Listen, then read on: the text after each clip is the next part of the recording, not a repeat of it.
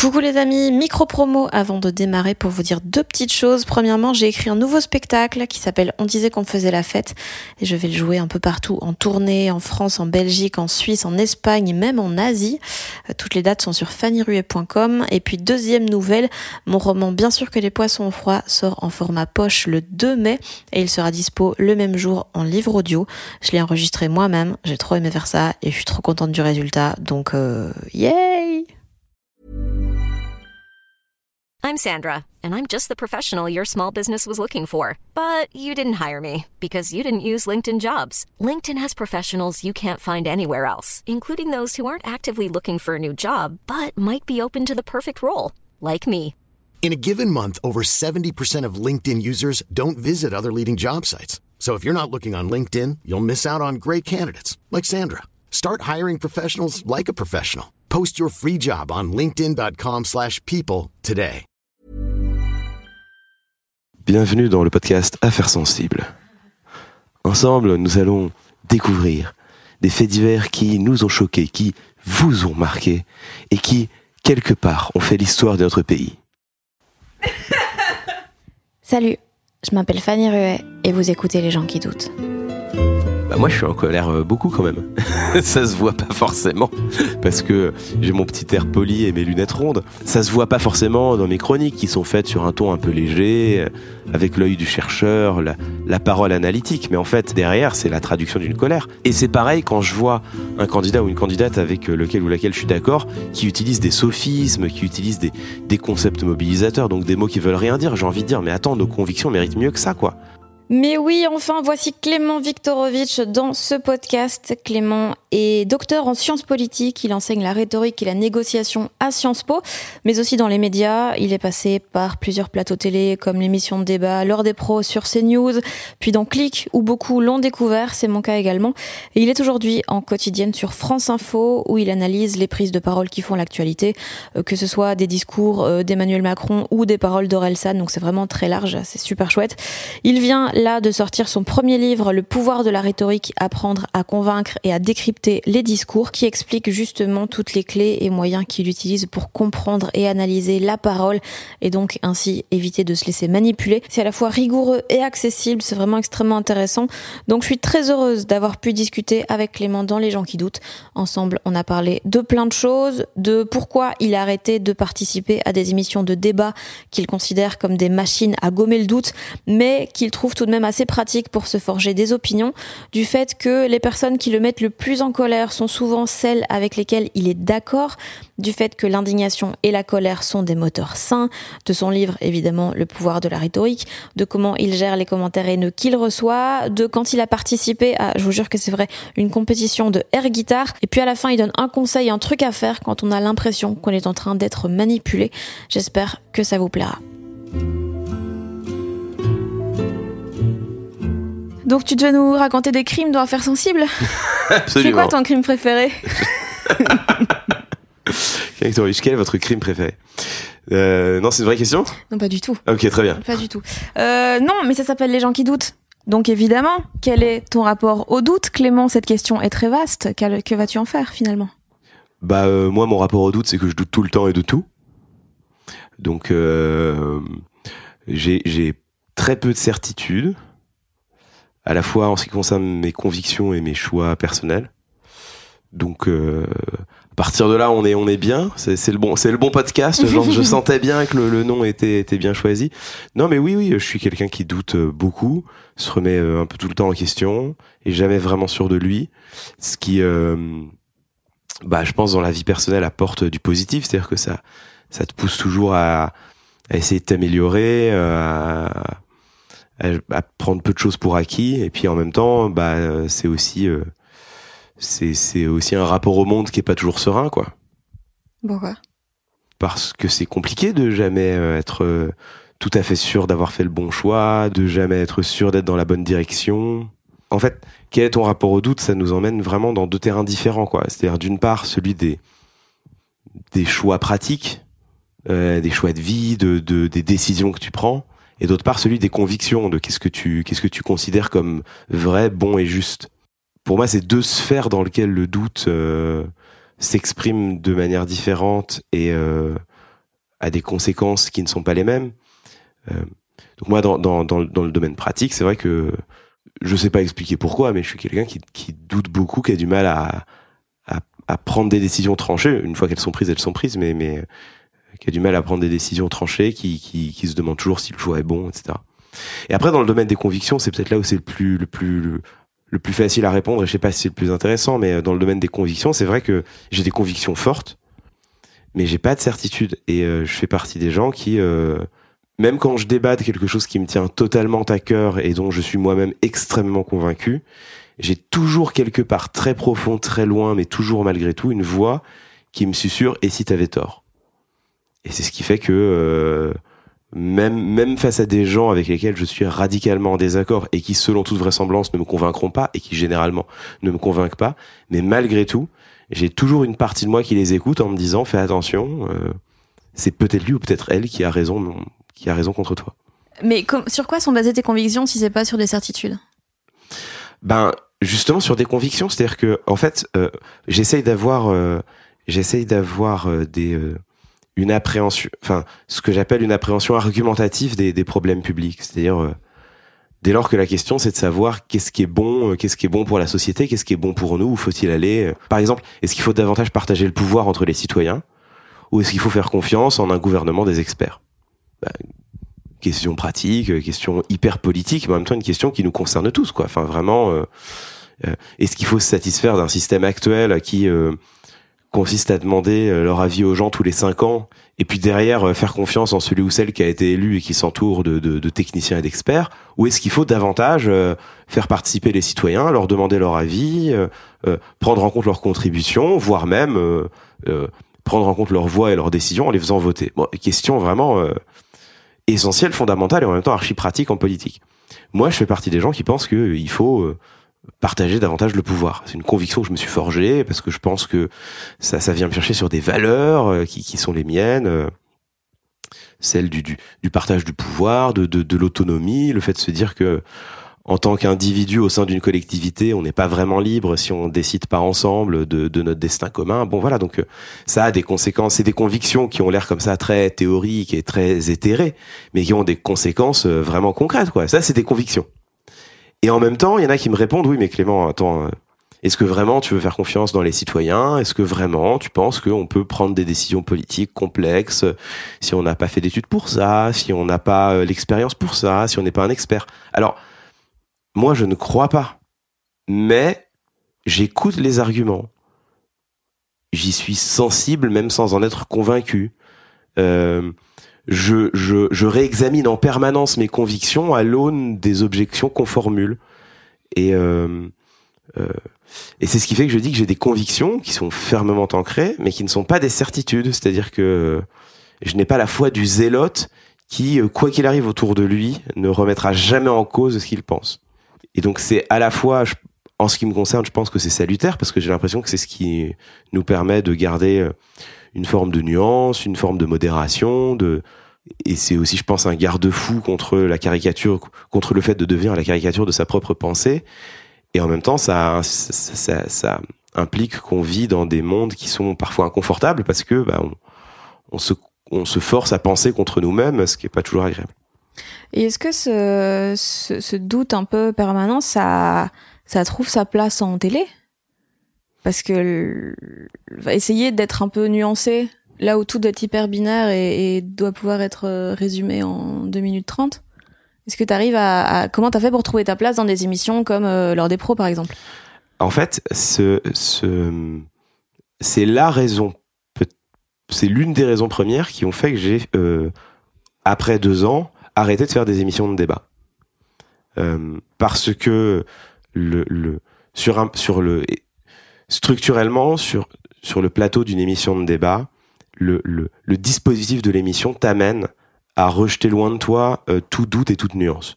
Pour une raison simple, c'est qu'en fait, c'est des plateaux dans lesquels des opinions extrêmement fortes et tranchées sont exprimées, et euh, c'est une règle en, rhétorique. Enfin, c'est, quelque chose que que, euh, j'explore dans, dans, dans mon livre, et c'est l'idée que plus plus tu plus tu t'affirmes et plus tu triomphes des réticences, plus tu énonces un point de vue fort et massif, plus tu parviens à passer au-delà des, des, réticences et des, de, de, tes auditeurs.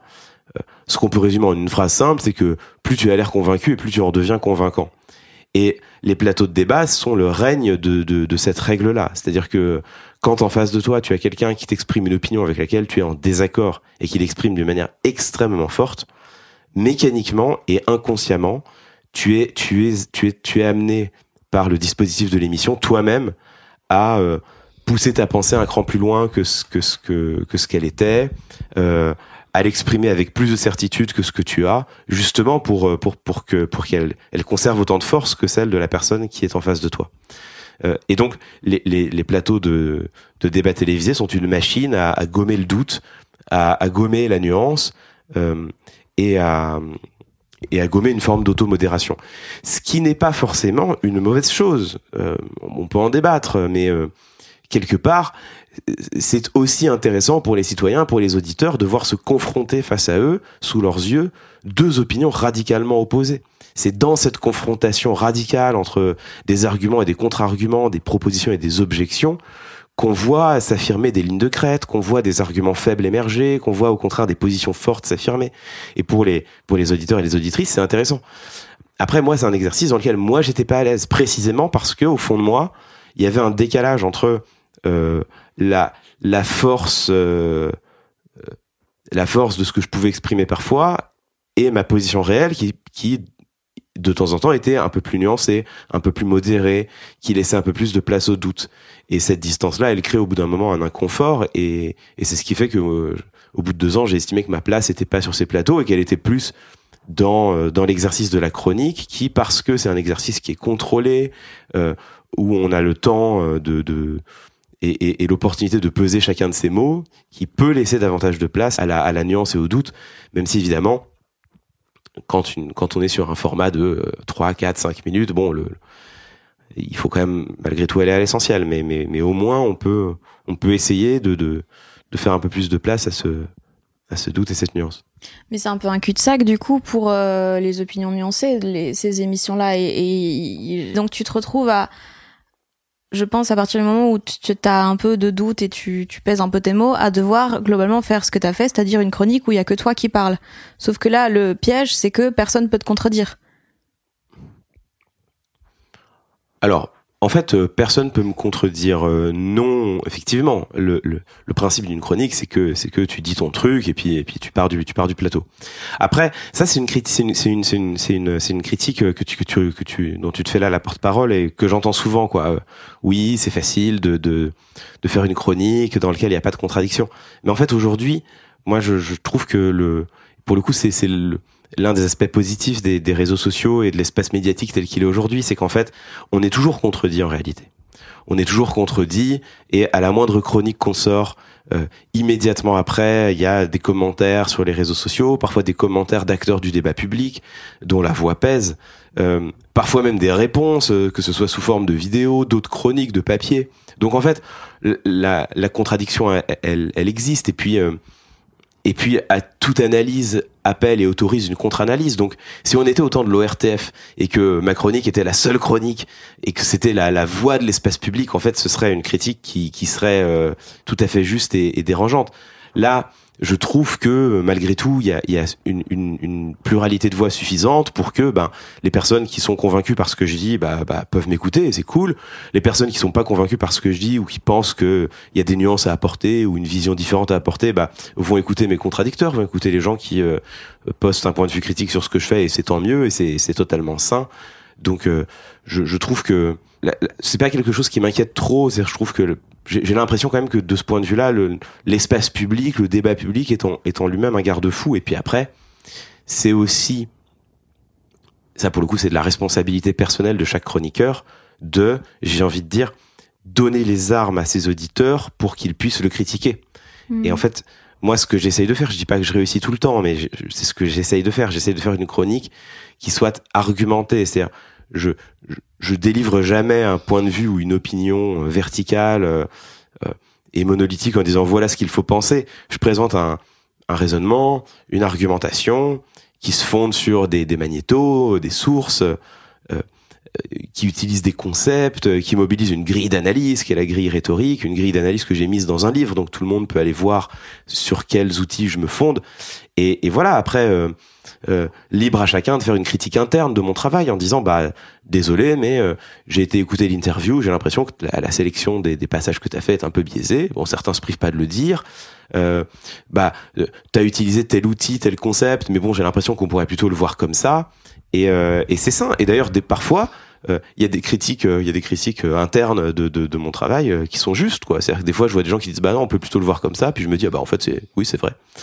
Euh, et je me débrouille pour le glisser dans une chronique d'après d'ailleurs en disant mhm. bon en fait oui euh, on pouvait le voir différemment. Et c'est ça quoi. Donc euh, donc voilà l'exercice de la chronique il est ce qu'il est. Il est effectivement monologique c'est un monologue.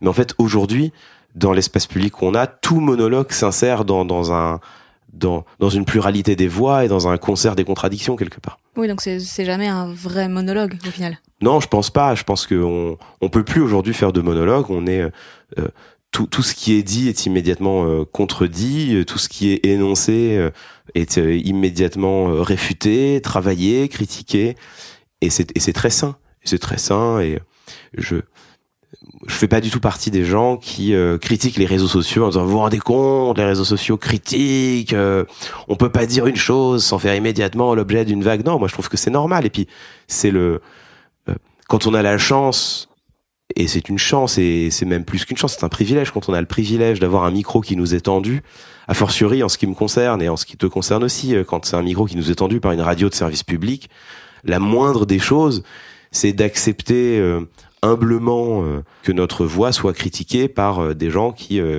dont, dont, dont le, le le porte-voix, le, le, le, canal d'expression, c'est les réseaux sociaux. Je trouve que c'est tout à fait normal et qu'il faut l'accepter et, et qu'il faut même le lire avec intérêt parce que parfois ça nous amène à, à nous remettre en question. Ce serait quoi ton média idéal? Euh...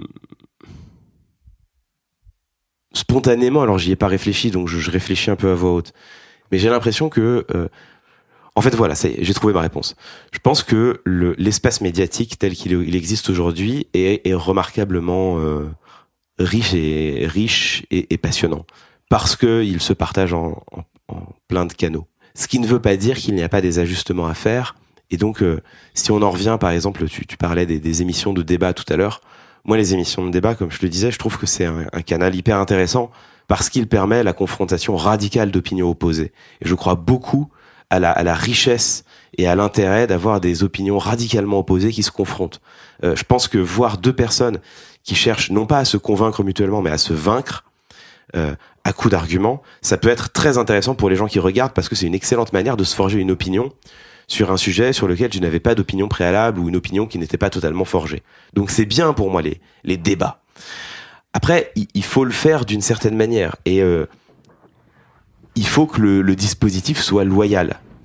Qu'est-ce que ça veut dire un dispositif loyal? Ça veut dire une émission dans laquelle euh, les individus ne se coupent pas ou pas trop la parole. Euh, parce que sinon, c'est impossible de suivre un raisonnement. Euh, donc ça veut dire aussi qu'il faut assurer un minimum d'équité dans la distribution de la parole. Ça veut dire un plateau dans, laquelle, dans lequel les différentes opinions sont réparties à peu près équitablement. Parce que c'est sûr que si tu fais un plateau où tu mets quatre personnes puis qui pensent peu ou prou la même chose et une qui est chargée d'être la voix discordante, bah qu'est-ce qui se passe? Déjà, la voix discordante a quatre fois moins de temps de parole que les autres, donc forcément c'est difficile de lutter. Et, et, et de surcroît, et ce qui est le pire, c'est que dès que la personne qui a une voix discordante s'exprime, euh, il ou elle est immédiatement coupé par cinq personnes, et, donc ça donne quelque chose qui est totalement distordu.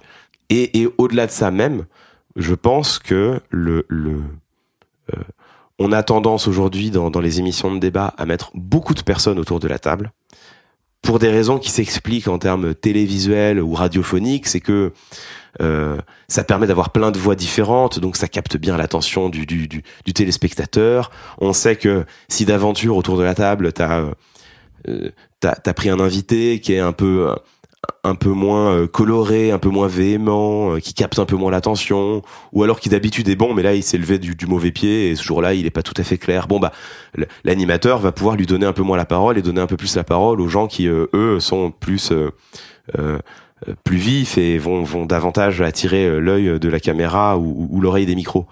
Et donc on voit bien l'intérêt en termes de production de d'avoir des plateaux de débat où tu mets cinq ou six personnes. Le problème, c'est que ça donne cinq ou six personnes qui très souvent sont dans leur couloir. C'est-à-dire que quand t'as quatre personnes qui ont parlé avant toi, tu n'es tenu de répondre à aucune d'entre elles. Tu peux très bien prendre le micro en disant bon, c'est très intéressant ce que j'ai entendu, mais moi, ce que je pense, c'est que et bam, Mhm. tu pars dans ton monologue. Alors que ce qui est plus intéressant selon moi, c'est mettre deux personnes face à face. Parce que là, quand tu n'as que deux voix qui s'expriment sur le plateau, tu es obligé de répondre à ce qui vient d'être dit. T'as pas d'échappatoire. Tu peux pas choisir l'intervention qui t'a précédé à laquelle tu vas répondre. T'es obligé de répondre à ce que vient de dire euh, la personne en face. Et si jamais tu biaises, tu réponds à côté, t'esquives ses objections, il est là ou elle est là pour te rappeler à l'ordre et, et te, te ramener euh, face à tes, tes propres contradictions ou les limites de ta pensée. Donc, c'est beaucoup plus exigeant pour les débatteurs un débat à deux, un duel en réalité. Et euh, par exemple, ça c'est quelque chose que les, les, les, les radios et les télés font assez peu, pour toutes les raisons qu'on a expliquées, c'est que c'est risqué et tu risques, il suffit qu'un des deux soit pas bon et ton émission elle est ratée. Il y a encore hein, des, des espaces de, de duel, euh, le débat écho du vendredi sur France Inter où t'as Piketty qui dialogue avec Dominique Seux, ça c'est intéressant, c'est-à-dire que là on, on voit deux, euh, deux, deux chroniqueurs politiques euh, qui ne peuvent pas échapper à la contradiction de l'autre. Donc ça c'est un format intéressant. Donc voilà, pour moi, je pense que le débat actuel dans la dans la pluralité de ces formats d'expression, de ces canaux d'expression, je le trouve euh, extrêmement riche. Ce qui ne veut pas dire qu'il faut pas penser des adaptations de certains formats, dont le format du débat, qui effectivement est pas toujours, je pense, celui qui permet euh, l'expression de la pensée la plus nuancée ou la ou la ou la mieux cadrée. Tu travailles beaucoup? Pas mal. J'ai envie de demander qu'est-ce que tu fuis, mais. Euh, mais vu que tu dois analyser tout le temps des choses, regarder tout le temps des choses, écouter plein de gens parler, est-ce que des fois t'as pas la version boss finale de la satiété C'est la satiété sémantique, c'est ça? Ou genre tu répètes tellement un mot que ça veut plus rien dire. Est-ce qu'à un moment t'as pas entendu tellement de choses, tellement de gens, tellement d'avis que plus rien n'a de sens? Alors c'est là où euh, avoir des convictions euh, te, te sert à te permet de, de te garder de ce de ce je sais pas si c'est une dérive mais en tout cas de cette tendance. Euh, parce que euh, à partir du moment où toi tu as une boussole intérieure qui est guidée par des, des quelques convictions quelque chose dans lesquelles tu crois euh, ça, ça te donne quand même en ce qui te concerne c'est dans ton fort intérieur. Pas forcément dans ce qu'on voit de toi dans ta production mais dans ton fort intérieur ça te permet de garder une boussole euh, non pas morale, mais euh, une boussole politique de ce que toi tu considères comme pertinent, intéressant, juste, et de ce que tu considères comme au contraire euh, euh, délétère pour le pour le débat public. Donc de ce point de vue-là, non, j'arrive quand même encore à garder une, une, une un œil frais quelque part sur le sur le sur le débat public. Après, euh, oui, tu as raison, c'est-à-dire que euh, il, il peut y avoir quand comme moi tu gardes quand comme moi tu, tu, te, tu te gorges de discours quotidiennement depuis quelques années maintenant, et c'est vrai que moi mon métier c'est euh, écouter euh, plusieurs heures de, de débats ou de discours politiques par jour, et euh, bah déjà au bout d'un moment tu vois vraiment toutes les ficelles, donc tu t'agaces beaucoup. C'est plutôt c'est plutôt ça en fait. Le, le problème est plutôt un problème d'agacement, c'est que euh, c'est que c'est très très dur de garder son, son calme quand tu vois, euh, mais y compris des, des, des personnes qui peuvent te convaincre par ailleurs. Euh, et mais, mais quand tu vois des, des, des gens qui ne répondent pas aux questions, répondent à côté aux questions, répondent en utilisant des sophismes, euh, en, en biaisant de, de manière manifeste euh, leur réponse par rapport à la question, c'est hyper agaçant quoi. Euh, tu, tu parlais des, des mots qui perdent leur sens, c'est la maladie euh, pour moi du débat politique actuel, c'est que euh, on, on, on débat on débat de choses très concrètes avec des mots qui ne veulent rien dire. Et ça c'est terrible, c'est-à-dire que notre notre société est confrontée à des mots qui sont des mots mais hyper concrets pour tout le monde. C'est-à-dire la pauvreté, c'est pas un mot, c'est une réalité.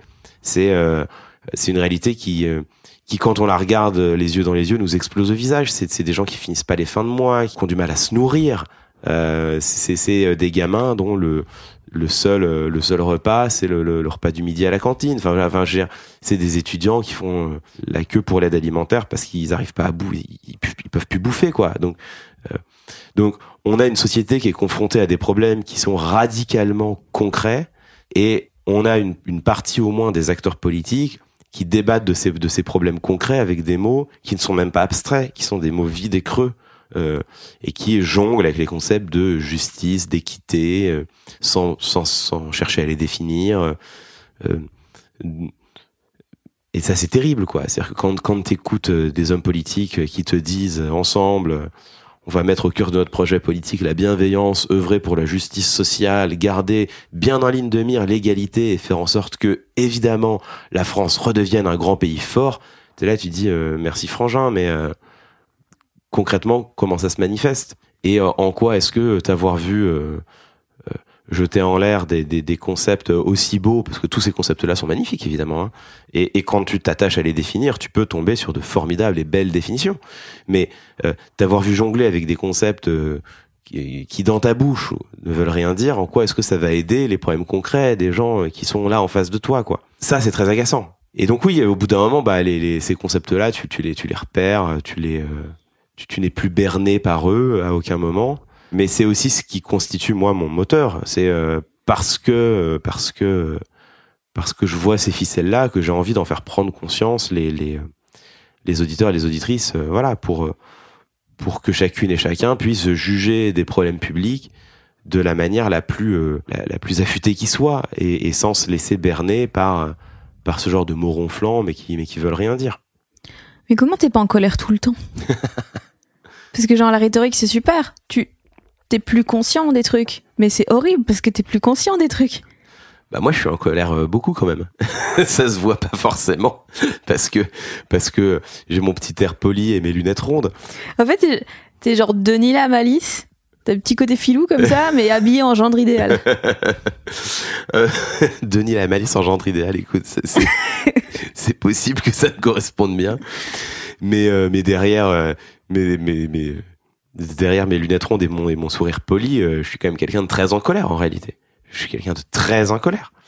Euh, et d'ailleurs, et, et c'est ça qui est terrible, c'est que je suis, je suis très en colère contre les, les, les acteurs politiques avec lesquels je suis en désaccord, parce que je considère que, que, je, que je vais pas nommer, évidemment, parce que c'est pas mon rôle de, de dire ce que je pense, mais dont je considère qu'ils jettent de l'huile sur le feu et qui, et qui le remuent dans le débat public et dans l'inconscient collectif, euh, qui le remuent des, des, choses qui n'auraient pas dû euh, qui, pas dû être remuées. Donc je j'ai très peur de là où va notre notre débat politique aujourd'hui et oui, je suis très en colère contre une partie des acteurs du débat public qui vont chercher des pulsions qui je crois auraient dû rester endormies. Mais en fait, je suis tout autant en colère contre l'immense majorité des gens avec lesquels je suis d'accord et dont je considère qu'ils ne font pas leur boulot qu'ils ne font pas leur boulot et moi quand je vois quelqu'un exprimer des idées qui me touchent mais les exprimer d'une manière qui soit est euh, radicalement non convaincante, parce que c'est raté, parce que c'est mou, parce que ça n'est pas travaillé, soit qui peut être convaincante mais que je trouve manipulatoire, et donc là, ça, et donc là, je suis dérangé d'un point, de, je suis dérangé euh, éthiquement, c'est-à-dire que j'entends quelque chose avec lequel je suis d'accord, mais je suis pas d'accord avec la manière dont c'est argumenté. Euh, ça, ça, ça, me, ça me met en, ça me met en rogne. Et mes amis le savent. Les, gens qui me mettent le plus en colère sont les gens avec lesquels je suis d'accord. Quand ils ne font pas leur boulot, quand ils ne travaillent pas, je, et là, je, peux me mettre dans une dans un état de fureur noire. Il y a des, des là des, des, candidats ou candidates à l'élection présidentielle qui ont fait des prises de parole où, où il et elle disaient des choses avec lesquelles j'étais d'accord, mais qu'ils les disaient d'une manière nulle. Je dire, le discours était claqué. Euh, j'ai entendu des discours auquel j'aurais mis une mauvaise note si c'est un étudiant qui l'avait fait quoi. J'ai vraiment entendu des candidats candidates à l'élection présidentielle, si un étudiant m'avait fait pareil, je mettais pas la moyenne en disant mais franchement, ça n'a pas été bossé quoi, il y a pas de structure, ça va nulle part. Euh, le discours, il est interminable, il se répète. Euh. Enfin, un étudiant aurait fait ça, je l'aurais engueulé en disant mais euh, enfin boss quoi. Sauf que là, c'est un candidat ou une candidate à l'élection présidentielle qui te fait ça, tu vois. Et le pire, c'est que tu es d'accord avec lui. Ça me met dans des états de fureur noire. Et c'est pareil quand je vois un candidat ou une candidate avec euh, lequel ou laquelle je suis d'accord, qui utilise des sophismes, qui utilise des, des concepts mobilisateurs, donc des mots qui veulent rien dire. J'ai envie de dire, mais attends, nos convictions méritent mieux que ça, quoi. Et euh, donc ouais, je suis en colère beaucoup. Je suis en colère beaucoup, et, et mais c'est la chance que j'ai, c'est que la chance que j'ai, c'est qu'on me tend un micro ça se voit pas forcément dans mes chroniques qui sont faites sur un ton un peu léger, avec l'œil du chercheur, la, parole analytique. Mais en fait, derrière, c'est la traduction d'une colère. Et la chance que j'ai, c'est d'avoir une colère qui a une traduction dans le débat public. Et je pense beaucoup aux gens, et, j'en ai autour de moi. Autour de moi, j'ai des, proches qui euh, qui ont la même colère que moi à l'égard du, débat politique, mais qui eux n'ont pas de canaux pour l'exprimer. Et donc, ça se traduit par une forme de, de frustration, de rumination Et, la chance que j'ai, moi, c'est d'y échapper parce que je peux, je peux en parler au moins publiquement. Et c'est ta seule façon d'exprimer ta colère? Bah, c'est celle que j'ai trouvée en tout cas. C'est celle que j'ai trouvée. Moi, parce que on me tend, parce que je suis un intellectuel, parce que quand tu es un intellectuel euh, et que pour moi la colère c'est une émotion, l'indignation parce que la colère c'est un mot qui paraît euh, quand on parle de colère, on imagine une, une émotion euh, incontrôlée, incontrôlable, violente et destructrice. Et donc le, mot de colère, c'est un mot qui qui contient des connotations péjoratives, péjoratives. Mais l'autre l'autre nom de la colère, c'est l'indignation. Et pour moi, l'indignation, c'est un moteur extrêmement sain du débat public. Moi, je suis pas du tout pour un débat public euh, calme et modéré, où quand tu parles un peu fort, on te répond attends, attends, attends, dis la même chose, mais dis-le plus bas. Non, non, non, non. Moi, je pense que l'indignation, c'est un, un, moteur parfaitement sain. Et l'expression, l'expression indignée de ses convictions, pour moi, c'est quelque chose de, de, de sain et de normal. Tout le monde l'a dit avant moi, mais disqualifier l'expression d'une, idée parce qu'elle s'exprime dans la colère, c'est une formidable, c'est un outil aux mains des dominants. Parce qu'au fond, la colère, c'est l'arme de ceux qui n'ont pas le moyen d'exprimer ce qu'ils vivent autrement. Donc, euh, moi, je pense que l'indignation est un moteur sain et, normal du, débat public. C'est ce qui nous fait avancer collectivement, c'est ce qui nous met en mouvement, c'est ce qui nous donne envie, c'est ce qui nous donne besoin même de défendre nos convictions. C'est parce que quelque chose nous met en colère, parce que quelque chose suscite notre indignation. Donc moi, je pense que l'indignation est un moteur sain. Quand euh, Virginie Despentes euh, publie une tribune au vitriol euh, où elle écrit "On se lève et on se casse", elle, elle, agit sous le coup d'une colère et d'une indignation qui sont qui sont saines et qui et qui en l'occurrence sont pénétrer le débat public. Quand euh, Adèle Haenel se lève et se casse, euh, elle aussi, elle, elle, agit euh, sous le coup d'une colère qui me semble saine et normale et, et puissante. Donc moi, je, je, je pense qu'il y a plein de manières d'exprimer sa, sa, son indignation. J'ai choisi la mienne, c'est celle qui me convient, c'est celle qui est adaptée aux armes dont je dispose. Je crois pas que je sois la personne la mieux placée pour pour battre le pavé, scander des slogans et crier dans un mégaphone. Quoi, c'est c'est pas c'est D'autres le font mieux que moi. Euh, et c'est très bien. Euh, mais ceux qui le font, c'est super. Et moi, je le fais différemment. Est-ce qu'il n'y a pas un truc un peu fourbe dans dans l'analyse de la rhétorique, dans le sens où des fois, moi, je regarde euh, tes chroniques et tout, puis je me dis ouais, ok, maintenant je comprends, maintenant je peux analyser les trucs et tout, et il y a un peu une illusion de contrôle, mais qui est relativement une illusion parce que c'est un peu vain, parce qu'en vrai, ça change pas grand chose. Qu'on sache que les gens s'exprime de manière parfois un peu fallacieuse et tout, euh, ça change rien au fait que c'est quand même le même système, les mêmes personnes qu'on va devoir voter pour un d'eux de toute manière et que c'est pas forcément adapté, le système n'est pas forcément adapté à, la façon dont on fonctionne maintenant avec les nouvelles générations et tout ça, mais on n'a pas le choix. Donc on a juste une illusion de contrôle, mais en fait pas tant que ça. Euh, alors, c'est évidemment une bonne remarque. C'est la, remarque, euh, c'est c'est quoi les conséquences pratiques de d'un décryptage rhétorique? Déjà, la première chose, c'est que euh, pour pour remonter d'un cran avant de redescendre dans ta question, la première chose, c'est que déjà les chroniques ne suffisent pas. Et ça, et ça répond aussi à la question que tu me posais de, mais au fond, tu fais tes chroniques sans contradiction, c'est un peu facile. Et en fait, je, suis, il y a une partie de moi qui est d'accord avec, euh, tu vois, j'en reviens au doute et au fait que j'entends toujours les, les contre-arguments qui me sont opposés. Donc, euh, il y a une partie de moi qui est d'accord avec, qui était d'accord avec cette, cette, critique. Et euh, le, le livre que j'ai publié, c'est une réponse à ça, qui consiste à dire, bah, euh, moi, j'analyse la rhétorique. Bon, c'est une chose, mais les auditeurs ne, ne peuvent pas être condamnés à me faire confiance parce que sinon, si euh, sinon ça veut dire qu'on remplace la domination des orateurs par la domination des, des décrypteurs et c'est pas possible. Tu peux pas remplacer un monde où les auditeurs sont contraints de faire confiance à l'orateur parce qu'ils n'ont pas les armes pour lire à travers euh, son discours par un monde où les, euh, les auditeurs sont contraints de faire confiance au décrypteur qui va décrypter l'orateur parce que ça revient exactement au même. Donc à la fin, la seule solution pour se sortir de ce de ce système là, c'est de euh, la seule solution pour rendre au fond le débat public totalement égalitaire, c'est de redonner les armes rhétoriques à tout le monde. Et donc redonner les armes rhétoriques à tout le monde, ça veut pas juste dire faire une chronique, ça veut dire publier un livre où il y a toute la grille, tous les outils qui permet à chacun de faire sa contre-chronique, de faire son, son, de développer son œil critique, éventuellement de décrypter mon décryptage. Euh, et, et, ça, je trouve, ça, je trouve que c'est sain. Donc déjà, c'est une première, une première euh, remarque, c'est celle-là, c'est que euh, mes chroniques pour moi n'ont de valeur qu'à partir du moment où les, auditeurs et les auditrices ont la possibilité de les mettre à distance, de les analyser, de les critiquer et éventuellement de les, les refuser. Ensuite, quel est l'horizon de tout cela? Moi, je crois en un, je crois dans les changements longs. C'est-à-dire que je, je, pense que un monde dans lequel on serait toutes et tous formés à décrypter la, les discours, les sophismes, à repérer la tromperie. Euh, je crois que c'est un monde dans lequel les, les, orateurs finiraient vite par se disqualifier. Le jour où, quand tu as un, un, un, responsable politique qui, dans une, dans une interview, te sort un sophisme gros comme lui, euh, utilise, joue sur la fibre émotionnelle de manière euh, caricaturale, le jour où tout le monde le voit, il en est immédiatement disqualifié et en fait plus personne vous votera pour lui derrière.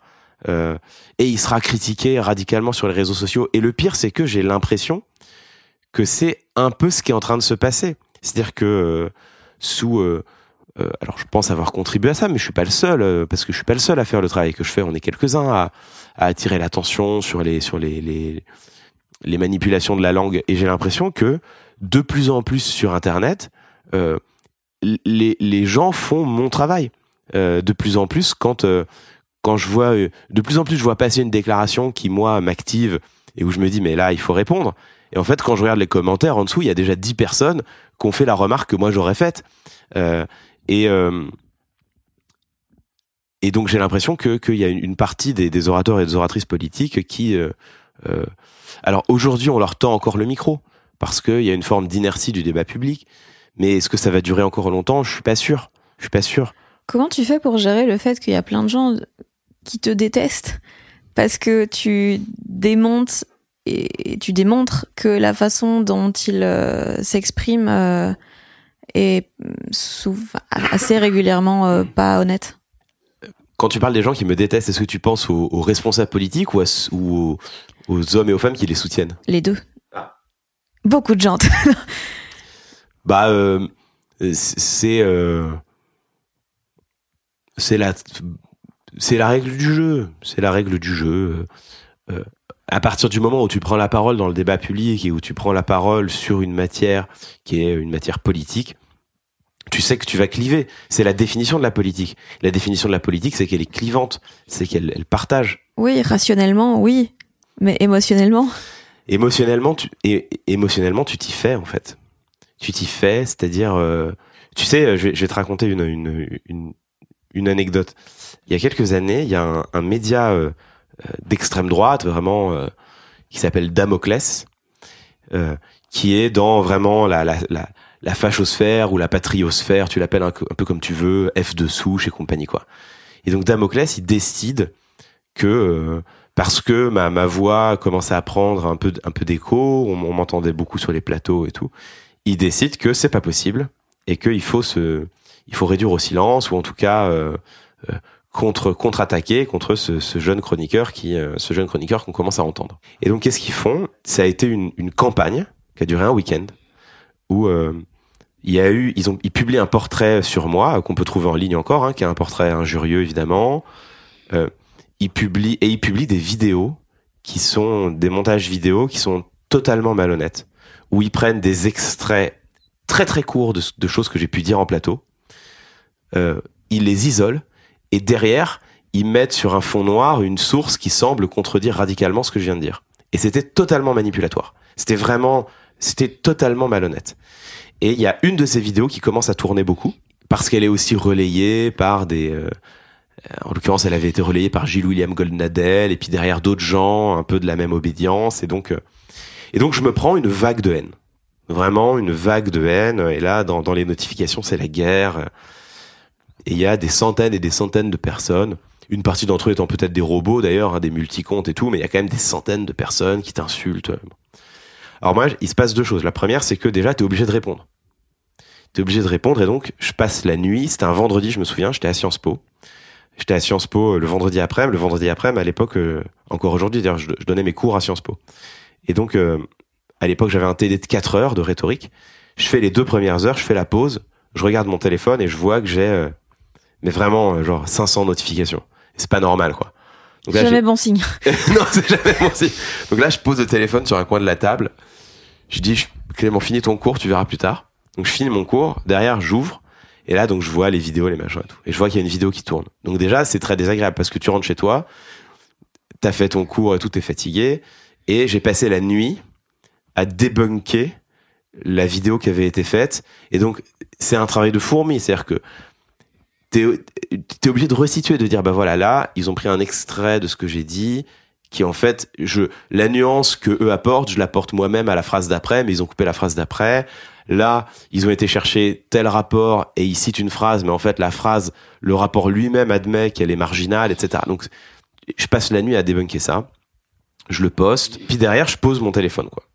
Sauf que en fait, tu sais, c'est comme, euh, c'est comme quand t'as une carie et euh, ta langue, tu sais que t'as mal à une dent, mais ta langue, elle peut pas s'empêcher d'aller toujours. euh, Est-ce que j'ai encore mal? Exactement. Est-ce que j'ai encore mal? Ah ouais, j'ai encore mal.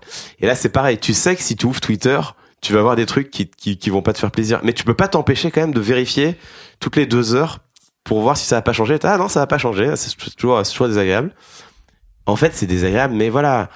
Je voyais passer des mots, tu vois, tu vois passer euh, collabo, euh, islamo-gauchiste, gauchia, c'est bon, tu vois, et je, et je te passe les plus injurieux, tu vois même passer des, des menaces et tout et tu fais pas attention, t'es là, tu, tu sais que ça arrive.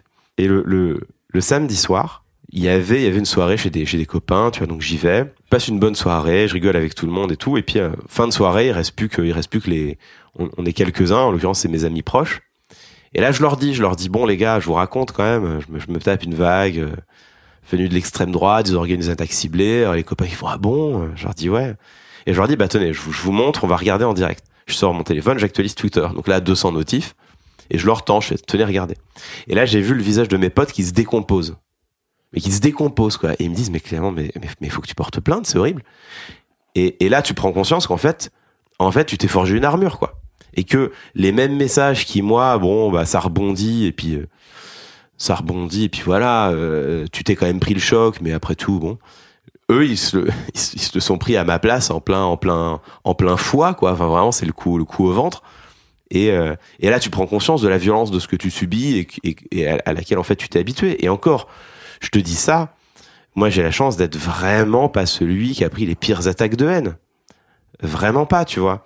Et, euh, et quand je vois, euh, quand je vois ce qu'on qu'on subit certains ou certaines, tu vois. euh, tu vois, je pense à Tahabouaf, par exemple. On pense ce qu'on veut de Tahabouaf, tu vois. On l'apprécie, on l'apprécie pas. Il convainc, il convainc pas. Il agace ou au contraire, il fascine. Bon. Mais quand je vois les vagues qui se prend, et lui, c'est des menaces de mort qu'il ne compte même plus, quoi. Et c'est des choses auxquelles, moi, si je vivais ça, je pense que ça, je serais en boule au fond de mon lit pendant un week-end. Et bah, lui, il s'y est habitué, tu vois. Tu finis par intégrer le fait que tu suscites de la détestation. Et tu l'intègres, en fait. Et c'est comme ça, et c'est tout. Et, c'est la règle du jeu. Tu le mets à distance, tu te forges une armure, et en même temps, et c'est Mélenchon qui a, qui a dit ça dans, dans une interview. Mélenchon, il a dit, euh, ok, tu te forges une armure, mais l'acide finit toujours par passer entre les mailles de l'armure. Et je trouve la métaphore hyper hyper juste quoi. C'est-à-dire qu'à la fois à la fois euh, tu mets tout ça à distance et bon bah tu t'en fous et en même temps tu, tu peux pas dire que ça t'atteint pas parce que ça t'atteint toujours un peu. Mhm. Il y a toujours en fait dans le lot, ce qui est marrant c'est que dans le lot des, des, des messages haineux, il y en a toujours un qui tombe juste. Il y en a C'est toujours un. pires. Ouais, mais il- le mec, il le sait pas, tu vois. Le mec, il le sait pas, mais il y en a toujours un qui finit par trouver le truc qui va appuyer sur. euh, Sur la carie. ouais, voilà, c'est vraiment pile dessus, quoi. Qui va appuyer sur euh, ton angoisse, ta frustration, ton complexe. Et il est dessus, tu vois. Et lui, il le sait pas. Mais toi, tu sais que ça t'a fait du mal, quoi. Et donc, évidemment, tu réagis pas parce que tu vas pas, tu vas pas lui donner la satisfaction de lui montrer qu'il a, il a touché juste. Mais il y en a toujours un qui touche, qui touche juste. Et voilà, et c'est bon, c'est comme ça. Hmm. Est-ce que des fois, t'as envie de d'enlever tout le côté poli et de répondre juste un truc, mais juste sale? Tu vois, genre le, un jour, on va voir un tweet de toi qui parle de, de- vraiment des, des tweets à la Morane, tu vois, des trucs horribles.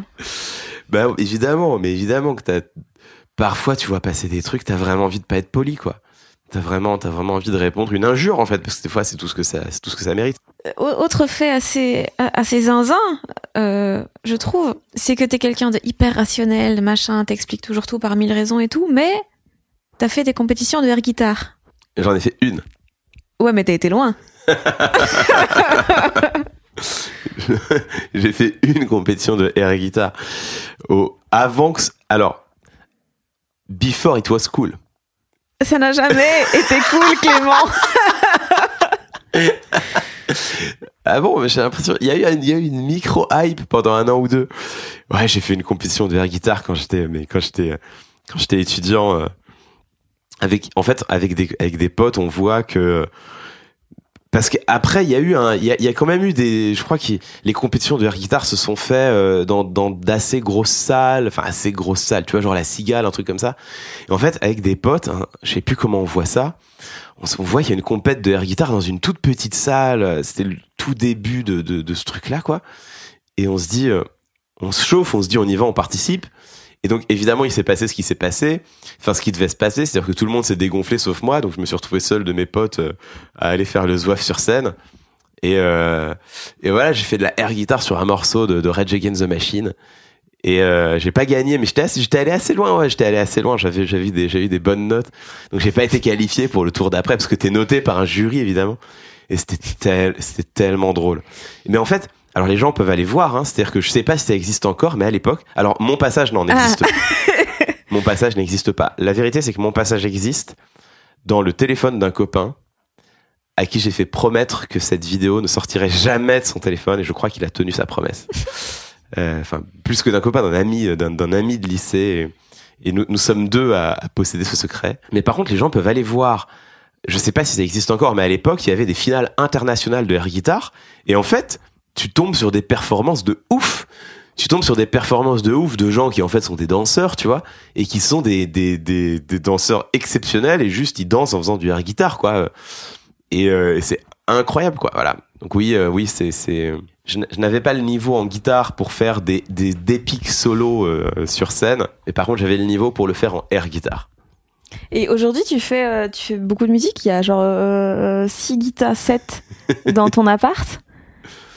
Ouais, c'est ma vraie passion. Euh, c'est ma c'est ma ma vraie passion véritable, c'est la musique. Évidemment, la rhétorique, la parole, euh, les, les, les mots, tout ça, c'est c'est c'est une vraie passion. Hein. C'est pas c'est pas que un travail. La politique aussi, c'est mais euh, mais c'est une passion qui m'occupe toute la journée, quoi. Donc donc bon, c'est bien, mais mais derrière, le, ma deuxième vraie passion, c'est la musique.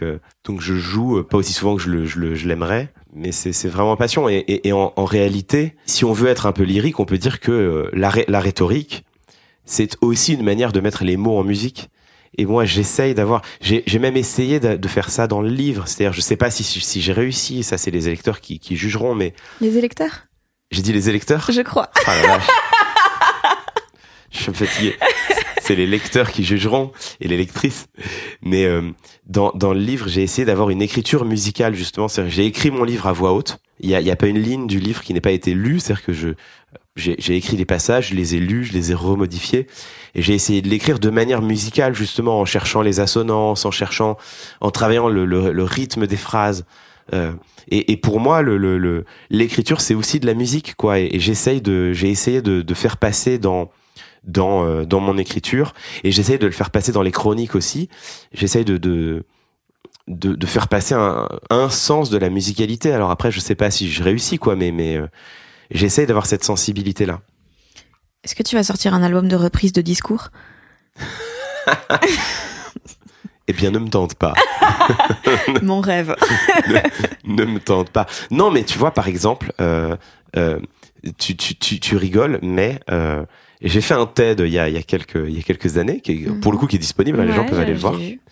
Et euh, me suis fait un petit plaisir. Je, je commence mon TED en lisant un discours de Victor Hugo qui s'appelle Détruire la misère, qui est un, des discours qui me touche le, un des discours politiques qui me touche le plus, que je trouve euh, magnifique. Et donc je, le, je, lis ce discours sur scène. Alors j'aurais pu l'apprendre par cœur, mais je, voulais le lire. Je me, suis forcé à ne pas l'apprendre.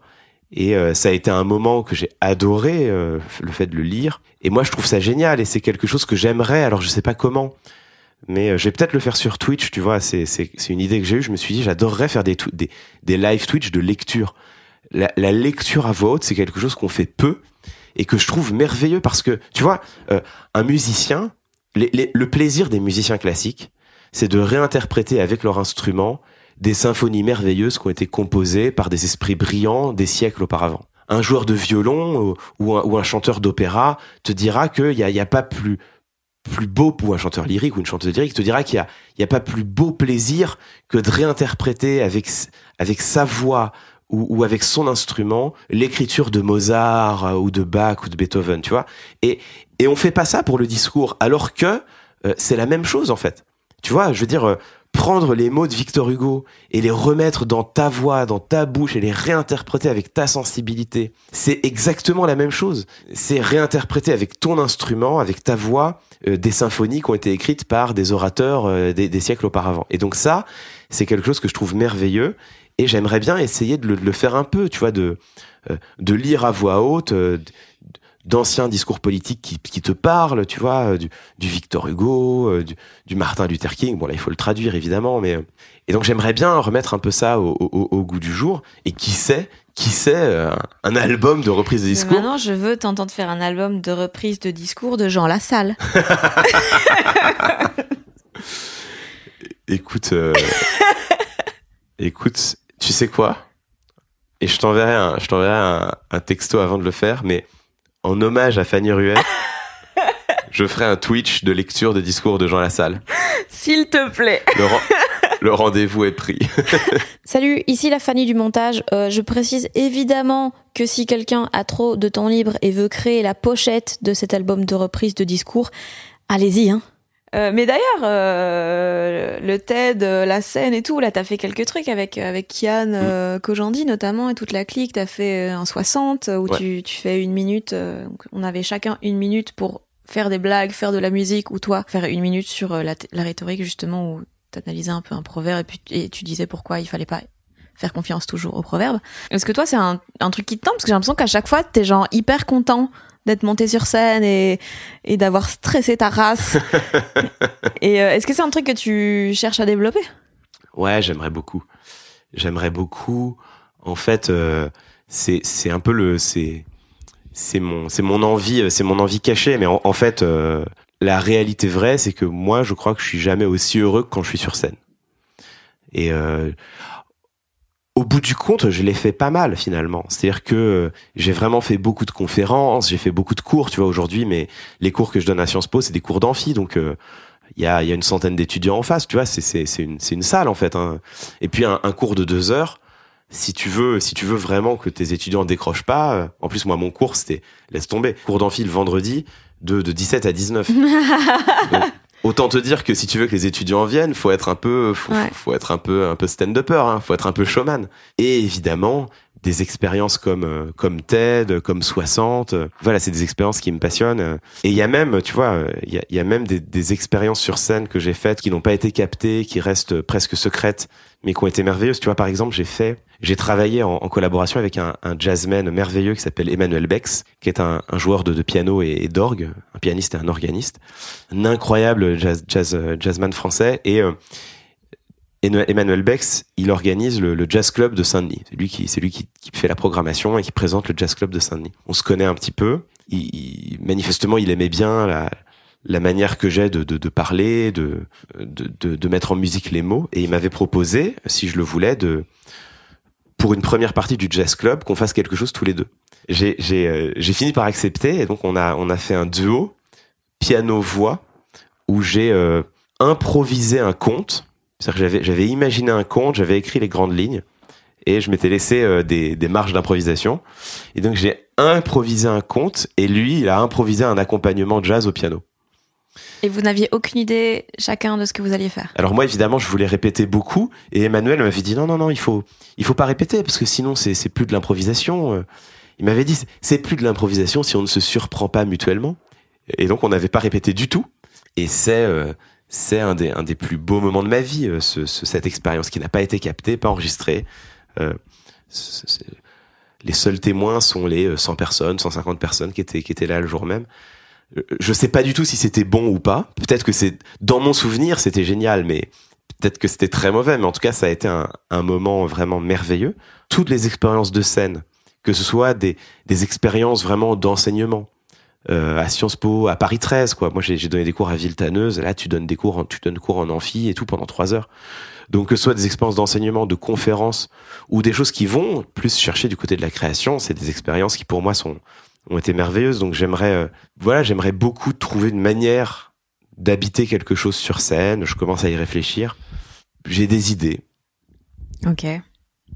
Et t'as pas, t'as pas eu du mal au début justement à trouver ta place entre euh, le côté très euh, rigoureux de, de ce que t'as étudié, de ce que t'essayes d'apprendre aux autres, et le côté média, divertissement, être un peu le cool kid euh, de la bande à Kian, tu vois?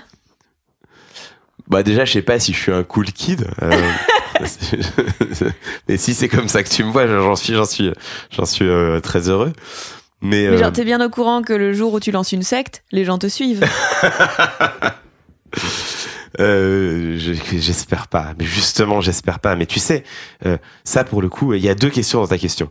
Mais je commence à, à répondre à la deuxième. Mais je- si j'ai publié mon livre, c'est aussi justement pour donner des armes aux gens, y compris les gens qui, qui apprécient ce que je fais, pour leur donner des armes pour critiquer ma propre parole et garder de l'esprit critique par rapport à ce que je fais, parce que je critique assez la parole surplombante et descendante de la politique pour pas tomber moi-même là-dedans. Donc, euh, mais euh, après, euh, sur ta deuxième question, elle, elle est, elle est intéressante et en, en réalité, si c'est effectivement l'image que je renvoie, je, je, ça veut dire que j'ai réussi mon que je réussis mon travail parce que j'essaye de trouver un équilibre justement entre le fait de conserver une rigueur universitaire et une exigence vis-à-vis de moi-même, le fait par ailleurs d'avoir une exigence vis-à-vis de mes auditeurs, c'est-à-dire que j'essaye de ne pas tomber dans la facilité.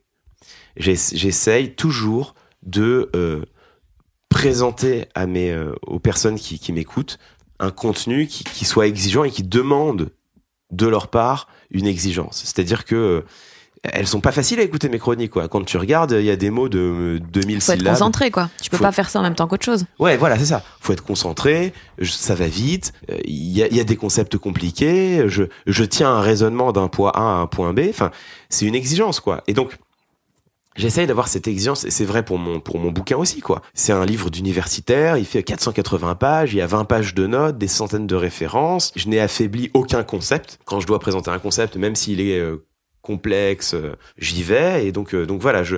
Mais moi j'ai cette euh, j'ai cette conviction qui est que on peut présenter un savoir exigeant d'une manière accessible. Et pour moi cette accessibilité, elle passe par le fait de euh, d'essayer d'être le plus clair possible, d'essayer de de m'imposer, de couper de mon discours tout ce qui n'est pas nécessaire, toutes les précisions superflues, euh, et puis d'essayer par ailleurs de le faire de manière un peu sympa. C'est-à-dire que je pense que tu peux proposer un savoir exigeant, mais qui par ailleurs soit un peu un peu cool, un peu drôle, un peu un peu léger. Et j'essaye de tenir, euh, j'essaye de tenir ces exigences là d'une même main, quoi. Des exigences de rigueur et de complexité d'une part, et des exigences d'accessibilité euh, et de légèreté d'autre part. Et si effectivement euh, j'y arrive, bah c'est que j'ai bien fait mon travail. Est-ce que euh, le fait d'analyser euh, comme ça tout le temps les choses pour ton travail, ça t'a un peu éclaté ta capacité à avoir des conversations normales avec les gens sans les analyser en permanence? Euh, non, heureusement non, parce que pour le coup les, les auditeurs s'en rendent et les auditrices ne s'en rendent pas compte, mais l'analyse du discours ça se fait pas comme ça. C'est-à-dire que quand je sors une chronique, le l'extrait que je commente, je, l'ai je l'ai réécouté trois, quatre, cinq fois. Ça arrive qu'à la première écoute, il y ait euh, y a un truc qui me qui me frappe l'oreille et que immédiatement je, voilà que l'analyse elle se fasse instantanément dans mon esprit. Ça arrive et il y a, y a des chroniques que j'aurais presque pu écrire en direct quoi. Enfin vraiment mettre pause sur la sur la sur la vidéo et puis et puis sortir la chronique. Ça arrive. Mais c'est c'est pas la c'est pas la majeure partie des cas. Très souvent j'entends quelque chose qui ça tique dans mon oreille. J'ai une alarme mentale qui s'allume. Je me dis tiens là il y a un truc à, creuser. Et derrière je réécoute l'extrait deux trois fois jusqu'à ce que je trouve exactement ce que je veux dire. C'est la même chose dans la vie quotidienne. C'est-à-dire que déjà d'une part je me mets pas avec mes amis, euh, avec mes proches, euh, je me mets pas dans une posture de décryptage constant, sinon déjà je serais, je finirais épuisé, ce serait insupportable, je serais casse-pied au dernier degré. Donc déjà un, je ne le fais pas, et deux, j'aurais beaucoup de mal à le faire parce que c'est plus compliqué que ça en a l'air.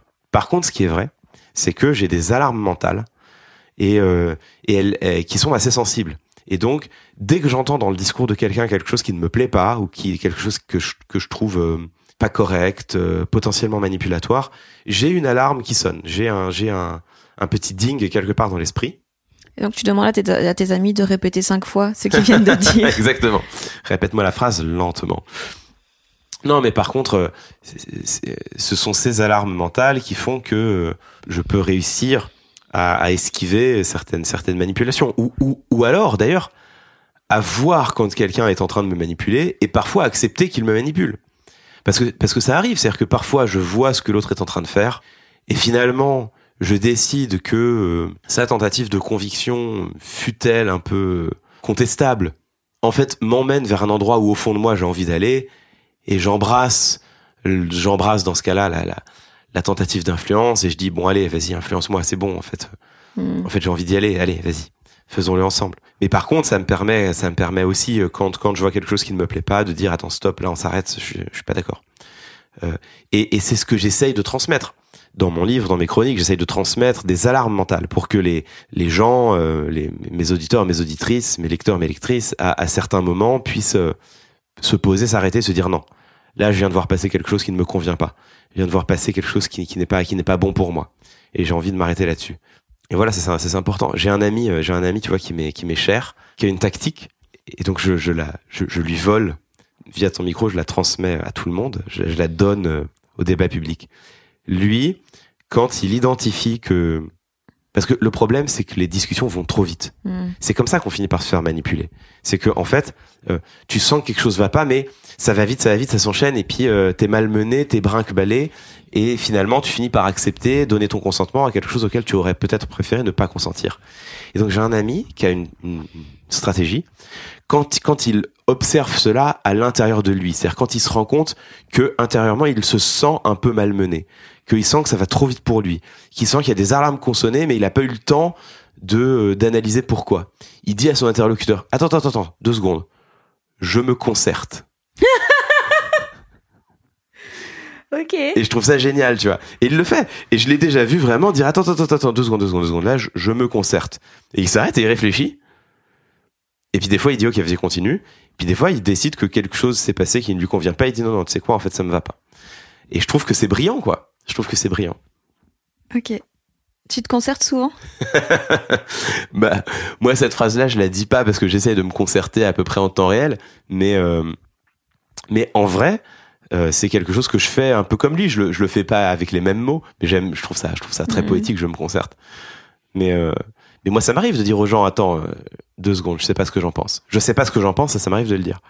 Tu vois, en fait, ralentir le rythme de la discussion prendre 30 euh, secondes de silence pour réfléchir à ce qui vient d'être dit, rompre le rythme des échanges, le flot de la parole de l'autre.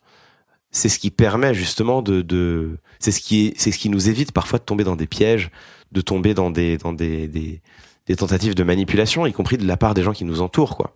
Et y compris parfois de la part de gens qui le font sans, sans le vouloir, qui le font inconsciemment. Et donc ça, c'est une, une habitude que je recommande aux, gens de prendre, de dire, mais laissez des silences, ralentissez le rythme d'une discussion quand vous sentez que ça va trop vite pour vous, quand vous sentez que vous êtes en train de d'avoir des réactions qui qui vous surprennent vous-même et qui sont pas forcément bonnes pour vous, ralentissez, prenez prenez laissez un silence, ne réagissez pas tout de suite, demandez à l'autre de vous laisser le temps de la réflexion. Euh, mais pour pour y parvenir, il faut avoir des alarmes mentales. Il faut avoir des choses qui sonnent à l'intérieur de soi pour dire attention. Il faut savoir être attentif à ses propres euh, à ses propres sensations. C'est-à-dire qu'en fait, le, le je, je, sais plus qui dit ça, je crois que c'est Robert Cialdini dans son livre Influence et manipulation, où il dit, euh, à moins que ce soit Joue les Beauvois dans le petit traité de manipulation à l'usage des honnêtes gens, c'est dans un des deux bouquins, les uns ou les autres de ces auteurs disent, faites attention au moment où vous sentez quelque chose gargouiller dans votre ventre. vous sentez que... C'est qu'il est midi. C'est ça peut être qu'il est midi et que t'as faim tu vois. Ça, ça, peut être que ça peut être ça. Mais ça peut aussi être que euh, tu sais, mais tu l'as déjà vécu ce moment où dans une discussion, tu sens à l'intérieur, mais physiquement, tu sens qu'il y a un truc qui va pas, mais tu sais pas ce que c'est. Mm. Et, euh, et, donc les auteurs disent ça peut être le signe que vous êtes en train d'être manipulé, qu'on est en train d'obtenir votre consentement avec des moyens qui peuvent être des moyens euh, manipulatoires ou trompeurs ou délétères. Et donc il dit à ce moment-là ralentissez le rythme de la discussion, demandez à l'autre qui vous laisse le temps de la réflexion. Et euh, mais pour ça il faut des alarmes mentales. Donc voilà, ça répond à ta question. Évidemment, je n'ai pas un décrypteur du discours branché en permanence. Par contre, je pense qu'effectivement, au fur et à mesure des années, j'ai fini par développer des alarmes mentales qui sont euh, plus ou moins efficaces, même si ça m'arrive encore de, de, de, rentrer chez moi le soir et de repenser à une discussion et de me dire, mais pourquoi t'as réagi comme ça? Enfin, c'était pas bon, quoi. Ça arrive. C'est quoi dont t'es le plus fier? À part ton chat mmh. Franchement, c'est mon chat déjà. la, la, meilleure décision de ma vie, ça a été d'adapter mon, d'adapter, ça a été d'adopter mon chat, mais on s'est adapté un à l'autre. Hein. Ipias. Euh, ce dont je suis le plus fier, honnêtement, ce dont je suis le plus fier, c'est mon livre.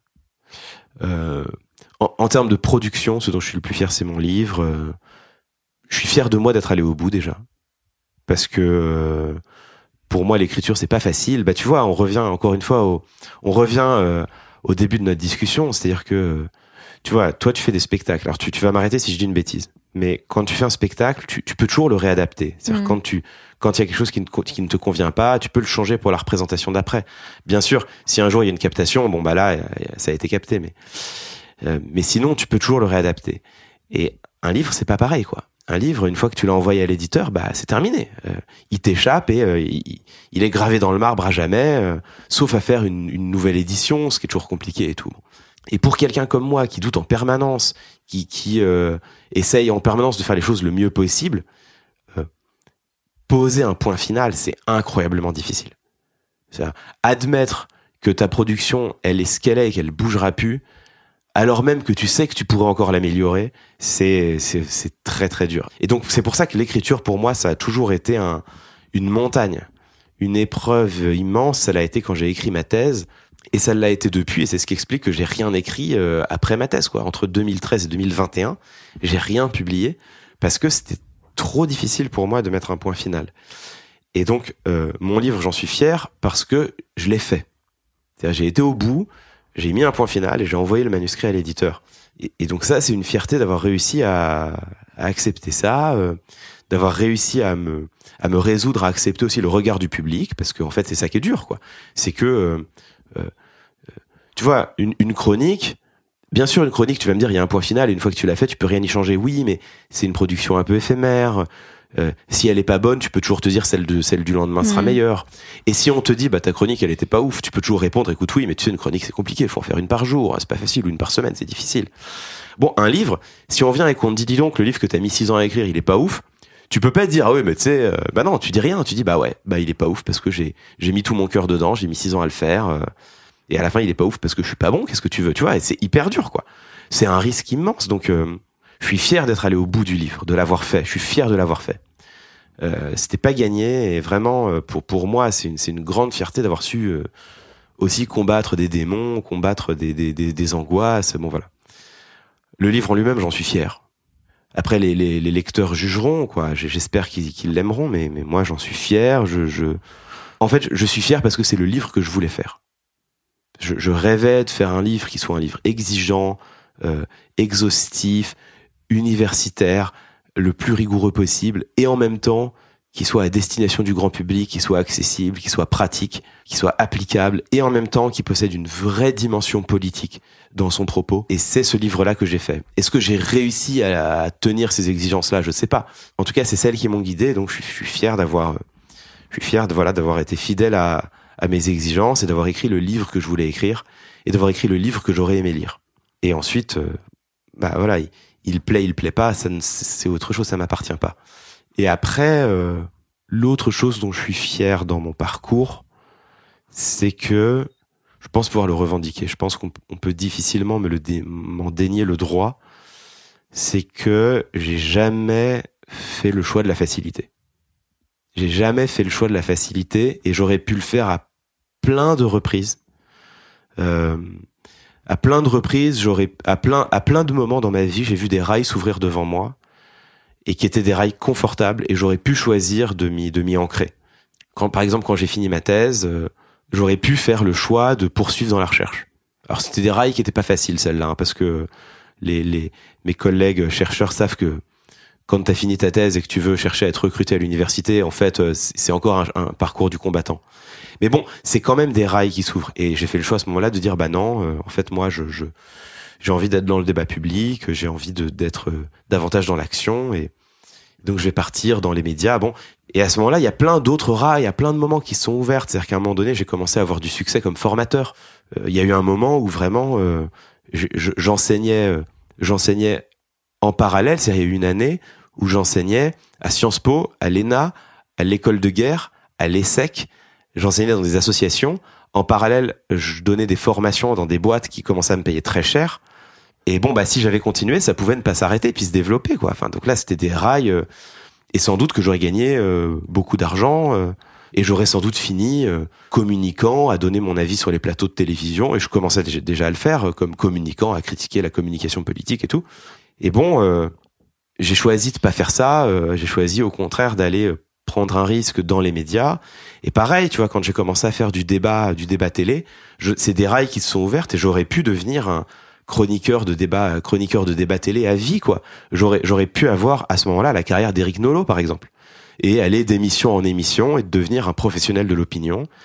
Mais comme je te l'ai dit, ça me convenait pas. Je me rendais compte que je devenais une caricature de, de, enfin que je portais des opinions qui étaient une caricature de ce que je pensais, ou du moins qui forçaient le trait par rapport à ce que je pensais. Ça me convenait pas. Donc, euh, donc derrière les chroniques et, et, et pareil, tu vois, j'aurais pu rester chez Click J'y étais hyper bien, euh, je travaillais hyper bien avec Mouloud, ça, ça reste un ami évidemment. Euh, j'y étais hyper confortable, j'étais remarquablement bien payé, mais à un moment donné, j'ai voulu euh, pour cette année, j'avais, je, je sentais que j'avais envie de, de d'être davantage en prise avec l'actualité, de revenir sur un format quotidien, de j'avais je ressentais le besoin aussi pour la présidentielle, pour couvrir la présidentielle d'être dans une rédaction plus plus politique avec des journalistes politiques autour de moi. Donc je suis parti à France Info, euh, enfin voilà où j'adore le travail que je fais. Vraiment, j'y suis très très bien, j'ai été merveilleusement bien accueilli.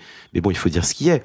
Euh, les conditions de bah tu les connais comme moi, hein, les conditions de travail à la radio, euh, je suis beaucoup moins entouré après, je suis très très libre du coup, mais je suis beaucoup moins entouré qu'à la télévision. J'ai beaucoup plus de travail et je suis beaucoup moins bien payé. Et donc voilà, j'ai toujours refusé les rails qui s'offraient à moi pour aller là où j'avais le sentiment que c'était juste pour moi d'aller, pour aller là où j'avais envie vraiment d'aller. Quitte à prendre un risque, quitte à renoncer à un confort, quitte à renoncer à de l'argent. Et ça, j'en suis assez fier.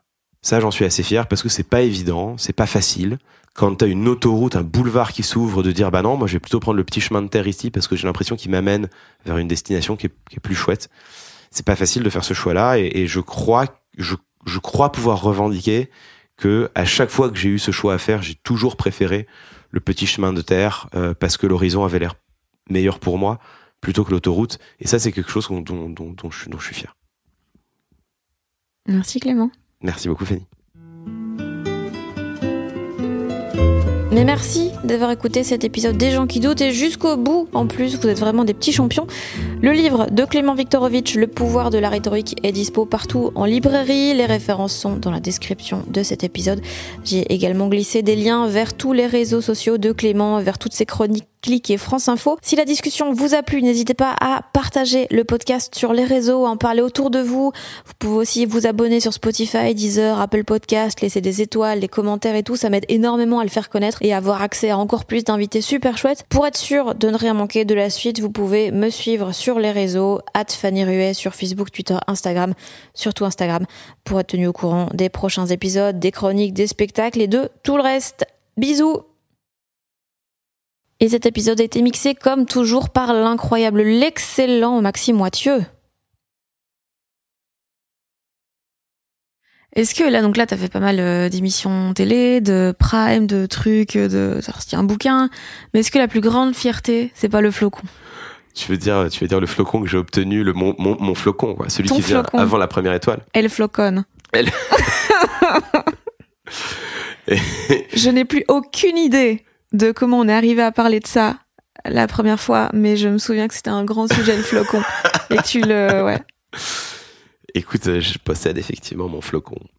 Non, mais oui, oui, euh, c'est vrai que quand, quand j'étais gamin, on n'est pas beaucoup parti au ski avec ma famille pour pour plein de raisons, quoi. Euh, donc déjà, qui sont que ma ma mère, elle aime pas du tout le froid, quoi. Moi, ma mère, elle est grave frileuse, donc forcément la neige et tout, le ski, c'était pas c'était pas trop son délire aussi parce que bon bah il faut dire ce qui est hein, les vacances au ski euh, c'est ça, ça, ça, a un coût quoi hein, c'est pas c'est vraiment c'est pas donné enfin c'est même assez cher quoi.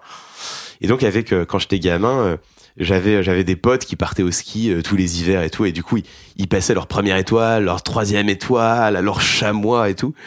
Et et moi avec ma sœur et mes parents on est partis une fois au ski et bon bah du coup bah on a passé notre flocon tu vois. Et donc donc j'ai obtenu mon flocon et j'en suis, j'en suis, j'en suis, j'en suis hyper fier. Non, mais c'est drôle, tu vois, c'est drôle parce que ça, ça c'est, c'est, ça te ramène au temps du collège où, euh, c'est une petite fierté, tu vois, pour, pour les gens qui ont leur troisième étoile, tout ça. Et toi, t'es là à côté, t'as eu ton petit flocon. Bon, ça, ça fait des anecdotes à raconter. Tu euh, ne le portes plus 30 ans plus tard. Eh ben, tu sais quoi? Je sais pas où il est. Ah putain. Mais maintenant qu'on en a parlé, je pense que si je le retrouve, je l'accroche quelque part. Je l'accroche sur une fringue, tu vois. Hmm. Je pense que c'est obligé. Comme ça, voilà, je, je penserai à notre discussion en plus à chaque fois. Le flocon chez Le France flo- Info. Elle floconne.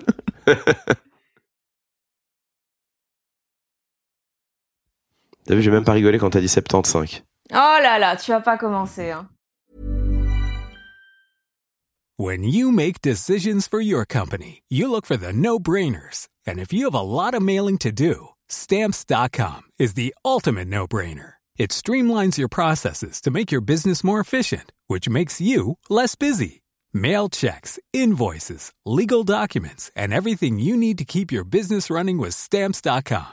Seamlessly connect with every major marketplace and shopping cart. Schedule package pickups and see your cheapest and fastest shipping options from different carriers. With rates up to 89% off USPS and UPS rates. And with the Stamps.com mobile app, you can take care of mailing and shipping wherever you are. Make the same no-brainer decision as over 1 million other businesses with Stamps.com. Sign up with code PROGRAM for a four-week trial, plus free postage and a free digital scale. No long-term commitments or contracts. That's Stamps.com.